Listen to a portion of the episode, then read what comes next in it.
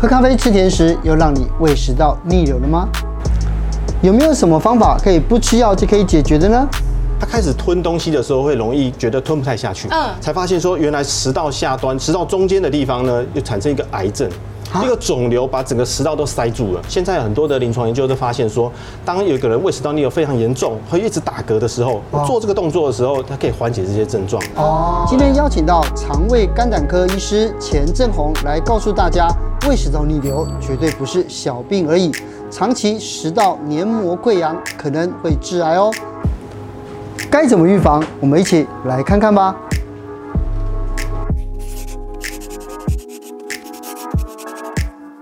今天香巴经济学又来到了我们的名医系列，真的。对，每一次呢，只要呢，就是小鹿来名医系列了，点阅率都破百万。真的吗？不好意思，东医师很厉害。是，那今天呢，我们邀请到的是胃肠肝胆科的钱医师，钱正弘医师。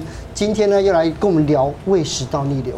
哎，我先来讲一个冷知识啊，你们两位猜猜看，像美国有两大名人，那是他们有胃食道逆流，请猜猜看是谁？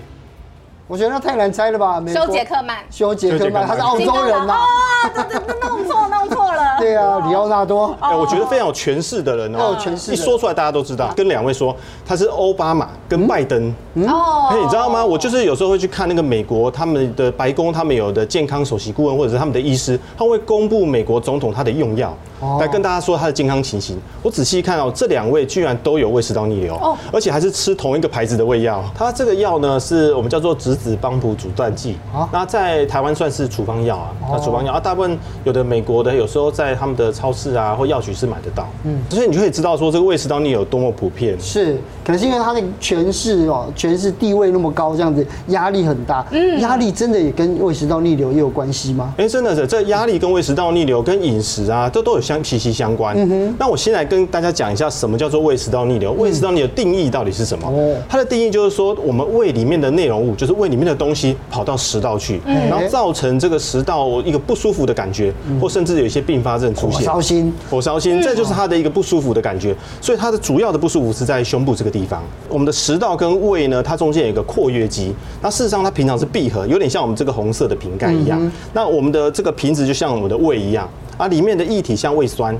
那一般来说哦，就是它是闭紧的，就是只有我们食物吃下去，从食道吃下去的时候，它才会打开。哦，实际上平常它都会关起来啦。是，所以那有些人他是因为他这个闭合不完全，就是有时候他会不不自觉的打开，那它就可能造成我们的这个胃里面的液体啊、胃酸，它就会逆流到食道。哦，尤其你想想看哦，当我们这平躺的时候，身体躺平的时候，它就特别容易逆流出来。哦，所以很多人的症状是睡觉的时候特别严重。那讲到反复，如果是很长期的胃食道逆流，最严重可以怎么样？因为你说这里是胃酸，感觉好像不太妙。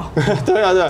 我来先讲一个讲一个我的一个病患的一个例子哈。嗯。他是差不多一个五十多岁的一个男性病患啊，他大概是三个月前的时候，他就开始就觉得像我们刚才提到那个火烧心的症状，他就觉得说平常有时候哎胃酸会跑到喉咙这个地方。哦。譬如说，尤其他做弯腰的动作，他说他甚至是说弯腰去插插头，拔插头，他就觉得胃酸，哎，这胃酸就跑出来了。哎。那他这时候他就跟他的朋友讲说，哎，我最近好奇怪，就是常常这样子，有些胃酸跑上来。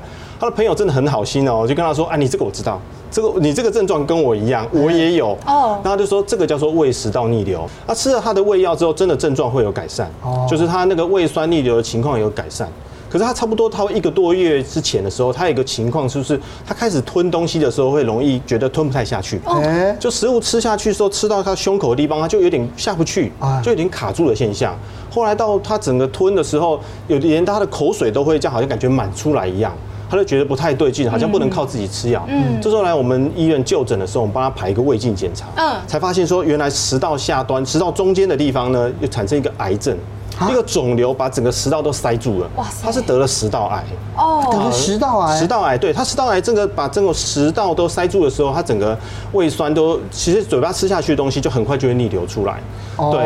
那所以我们刚才小鹿有提到是说，我们的胃食道逆流到底对我们的健康，对我们的食道会有什么样的伤害？对，我还先跟各位讲一下，就是说，因为我们的我们的食道它的黏膜事实上不像我们的胃那么的强壮，我们的食道的 pH 值大概在六点五到七左右，那我们的胃酸差不多一点五到三点五左右是一个强酸，嗯，那我们的当我们一个强酸在胃应该是没问题，可是它跑到食道的时候，它就会造成食道的伤害，黏膜的损伤，所以有时候做胃镜下去，我们会发现有一个叫逆流性食道炎，真的在食道的下端会有一些裂伤，甚至溃疡。那如果你这样反复的胃食道逆流，是那个伤口都一直没有愈合的话，它就会有癌症病化的可能，变化的可能。哦所以这样统计起来，我们台湾大概每年大概一百多位哦，有这个食道腺癌的产生，就是跟这个胃食道逆流有关。嗯，可是因为刚才讲到说，有的人要弯腰就嘴巴就觉得酸酸的，啊，如果是苦苦的那个到底是什么？我们逆流的东西呢，其实有分成三个，主要当然是胃酸，大家知道是比较酸的东西，就觉得嘴巴就酸酸的。第二个是胆汁或者说胆酸，对，我们的胆汁是比较苦的啊，它有有些人的胆汁它会逆流到胃。然后从胃再逆流到我们的食道，那这时候你嘴巴感觉到那个苦的味道，事实上是我们胆酸的苦味哦，哎，它也会逆流到嘴巴哦。那第三个是我们的胃蛋白酶，胃蛋白酶它这个胃蛋白酶本来应该是在胃里面。啊，它也会随着我们的胃酸啊、胃的液体一直逆流到我们的食道，甚至到我们的咽喉。啊，这个时候它这个胃蛋白酶它是一个酵素，要分解蛋白质。嗯，但是它到达我们的咽喉的时候，它就会造成我们的咽喉黏膜的受伤，嗯上食道这个咽喉地方。所以你哲信说你会有点卡卡的，这个跟这个有关哦。啊，是哦。对，因为它这些蛋白酶、这些酵素在我们的咽喉，它就会破坏得到我们的咽喉的黏膜，哦，让你觉得那边有些刺激的感觉。哦，意思像你刚刚讲到，比如说火烧心啊，或吞咽啊，或好像口水都要满出来，这种是比较容易察觉的嘛？对对。有没有不容易察觉，但是其实是胃食道逆流的状况？对对对，这个没有错。因为我们说刚才讲的有的是典型的，典型的症状主要就是像我们说火烧心，或者是觉得胸口有灼热感，然后或者是说我们的胃酸有逆流到咽喉，这个是典型的症状。嗯。所以有些人是不典型的哦，不典型就是刚刚哲青提到说，就他觉得喉咙早上有痰这样子，对对对对，就这样子。他有些一直吞下去，就觉得好像就一直有东西。那另外就是说，比如说有些人会咳嗽。咳嗽也是，咳嗽也是，对。我们常常有时候说什么医生给他俩烧，就是有些人咳嗽都找不到原因呐。所以以往都是认为说你可能跟气管不好啦、气喘有关。后来慢慢发现，其中有一部分的人是因为胃食道逆流引起的咳嗽。哦。哎，尤其这种情况，特在晚上特别严重。嗯。像咳嗽也是。那当然还有一些人是因为呃这个逆流的位置更高，有到耳咽管，造成我们中耳逆逆流啊，跑到我们的耳朵耳朵里面去，造成我们的。晕眩，或者是耳鸣，啊，这都有都有报道过哦，甚至有人因为这样子偏头痛都有。是，所以那个心脏痛，那个像我母亲之前就是心脏痛，就后来发现也是胃食道逆流，这也是一种。哎，对，这还这个其实还不少见哦。他是有一个病患，他差不多，哎，我记得好像是六十多岁，啊，那他是本身就有高血压、糖尿病，那他就是前阵子就觉得说胸闷，胸口就不舒服，而且这个不舒服还慢慢会延伸到我们的下巴。哦，啊，但他就告诉他的心脏科医师，因为他在固定在那边回诊，心脏科医师他直觉想到这个会不会是我们心脏病，所以他就住院去接受各式各样的检查，像心脏超音波啦，甚至做了心导管，啊，就怀疑说他是不是有血管塞住了，可是检查起来都正常。哦，那到后来回到我的门诊的时候，就跟我提到说，哦，他他前阵子因为胸部很不舒服，然后他觉得怎么样都没有改善，又找不到原因，他很困扰。那我说，那好吧，那我们来排个胃镜检查看看。胃镜检查起来发现，哎，他就是比较严重的胃食道逆流。哦，严重。严重胃食道逆流的时候，他这些食道就已经有很多的裂伤。哦。啊，然后他因为他吃了阿司匹林，也造成了胃的一些小的溃疡。哦。对啊，那后来我就开了胃食道逆流药给他治疗之后，其他症状就好了。他就完全就好了。那挂对科啦也很重要。对啊，但也要也要先挂其他科去排除掉啊。对啊，对，这也是必要的。我觉得这很重要。对对。因为你刚一开始的时候，医师就讲到一个，就是就是哎有，你看电视广告做这么大，大家觉得胃食道逆流有些先吃药就好了嘛，对不对？对。可是真的胃食道逆流自己吃药好吗？像我们刚才提到说癌症啊，或者是胃部的疾病啊，如果你是靠自己吃药的话。有时候会会 miss 掉，会会忽略掉一些潜在的疾病。啊，另外就是说，我们长期吃药呢，它也是有它的副作用。啊，毕竟我们的胃酸呢是能帮助我们消化食物。那你自己一直长期吃药，有些有些人他有时候一吃吃个半年一年以上，那这样子我们的胃酸呢越来越少，其实对消化也不太好。那第二个就是喝咖啡啦，对啊，第二个他说喝咖啡吃甜食让我们逆食到逆流，真的会这样子吗？哎，有临床上真的会遇到一些人，他只要他一喝咖啡就会觉得有胃食道逆流的现象。而且前阵的广告做的很成功，大家都深植人心，都觉得说，哎，咖啡会造成胃食道逆流。那我来讲一个大型的研究，其实哈佛大学有做一个比较大型的研究，他做了四万五千多人，啊，然后他做一个长期的追踪，他发现说，哎，喝咖啡哦，是最容易造成胃食道逆流。是，那第二个是喝汽水。喝汽水，汽水也会。这第三个是喝茶，喝茶，喝茶，哎，这三个都会。对，喝咖啡是会造成胃食道逆流。可是你要仔细看他研究，他是提到说他会喝到六杯，会造成严重的，一天一天喝到六杯。而且它一杯差不多两百四十 CC，这样算起来大概一天要喝到一千多 CC。是哇，没有人就是一天喝一千 CC 的咖啡吧？我觉得还是找得到，还是有，还是找得到，小心。那这么严重大概是会，但是我是想说，如果一般如果是喝一杯两杯，可能不见得危险那么大。哦，所以这样的。但是第二个、第三个我就没有听过了。运动有助于缓解胃食道逆流，有这种事吗？有人是认为是说自己有胃食道逆流，他就想要减重。好，就因为减重的确会让我们的胃食道逆流改善。像我们刚才讲到这个喷门关不紧，很多人是因为变胖，变胖之后他的喷门才会关不紧。哦，因为他的肌肉松弛了嘛。呃，这个地方因为跟我们的身材体型有关，而且我们的变胖之后，我们的肚子的肥脂肪多，然后我们的食物就很容易被挤压上去。意思只是我在想啊，你刚才用这个当道理，嗯，运动的时候它不是就是会这样子上下？对对对，没有错，就是这样子哦。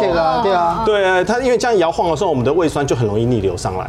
对，那尤其是有人做研究，比如说你去跑步啊，或者是骑脚踏车啊，做一个比较用到腹部运动的的，非常肚子很用力的动作的话，是会造成我们胃酸逆流增加。仰卧起坐啊。卷腹，对对对，这还是要小心。所以有些人就是想说，我，多运动一点点，他反而胃食道逆流更严重。是，其实像我们家一直有一个观念，就是既然这是胃酸，然后那我就要去中和它。所以我们家长期喝碱性水，这个竟然是一个迷思吗？我刚刚看到，特别想问问医师。哎哎，应该是说，试着，的确有人做，有人做一些临床研究，是看碱性水能不能缓解这个胃食道逆流。嗯，后来大致上，它还是必须要配合一些食物的改变才会有帮助。靠喝水没用。靠干水可能没有什么用，因为实在胃酸才太酸，你要喝很大量才有办法中和。明白。那但是它还是有一个好处，就是说有人做一个比较小型的研究，他发现哦，它对于这些咳嗽反而有点点好处。嗯。因为怎么说呢？就是说我们刚才提到那个胃蛋白蛋白酶，它会跑到我们咽喉的地方。是。但是胃蛋白酶它是在酸性的环境下，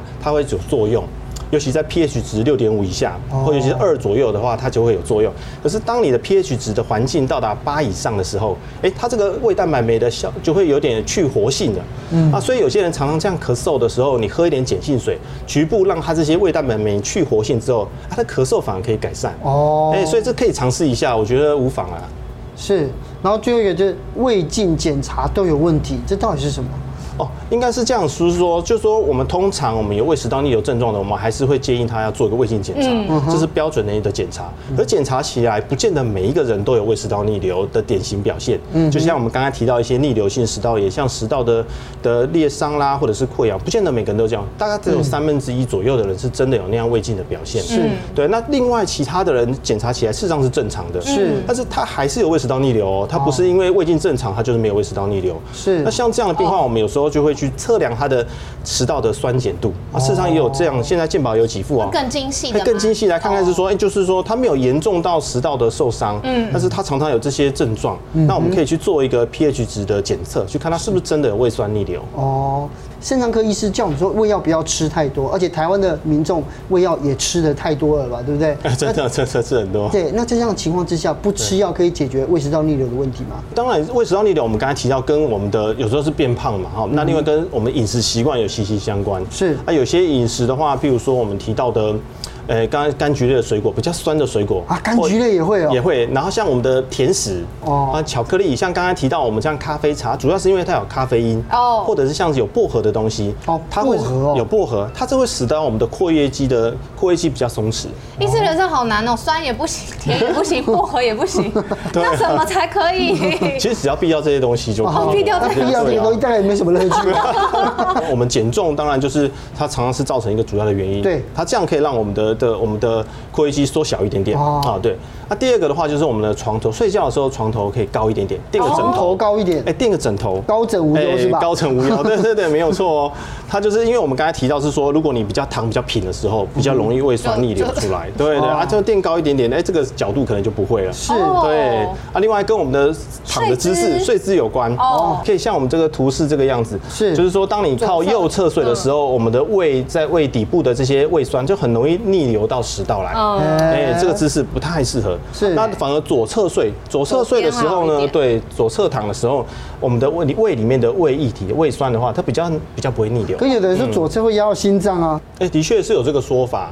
那我是觉得，如果假设你有一些心脏病，那不妨你可以先请教一下你的心脏科医师，适不适合这样左侧睡。那如果没有心脏方面的问题，我觉得左侧睡是可以的。对啊，对。第三个反而有一种特别的呼吸呀。像我们的这因为这边的肌肉，我们是属于平滑肌，我们有时候不容易训练，但是我们可以训练旁边的横膈肌、横膈膜。现在很多的临床研究都发现说，当有一个人胃食道逆流非常严重，会一直打嗝的时候，做这个动作的时候，它可以缓解这些症状。哦，对啊，而且这个有时候我们一开始的时候是躺着练习，那久了之后，如果大家做习惯的时候，其实做的时候坐坐着的时候也可以这样做。那我们可以先一只手放在我们的胸前，一只手放在我们肚子上面。那这时候我们可以先吸气，吸气用鼻子吸气。吸气起来的时候，我们肚子会慢慢的鼓起来，鼓起来大概四秒钟的时间，然后最后再吐气，吐气的时候，我们当然就是我们的我们的肚子慢慢慢慢凹下去，吐气的时间大概四秒钟左右。好，所以吸气的时候四秒，吐气的时候四秒。但是大家做的比较习惯之后，可以试着用吸气的时候四秒钟，吐气的时候可以拉到八秒钟的时间。这个动作呢，我们可以每天呢用这个呼吸法呼吸三十次，或者是说你就一天中找三个时间，那每次五分钟的时间来做这个呼吸的训练。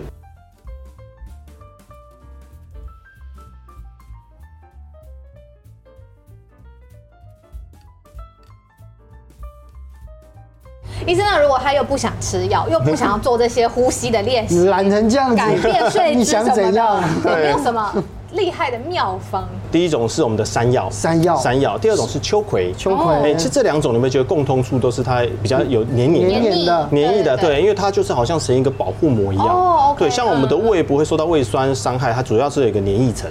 那我们的食道没有啊，其实你多补充一下一些黏液的食物。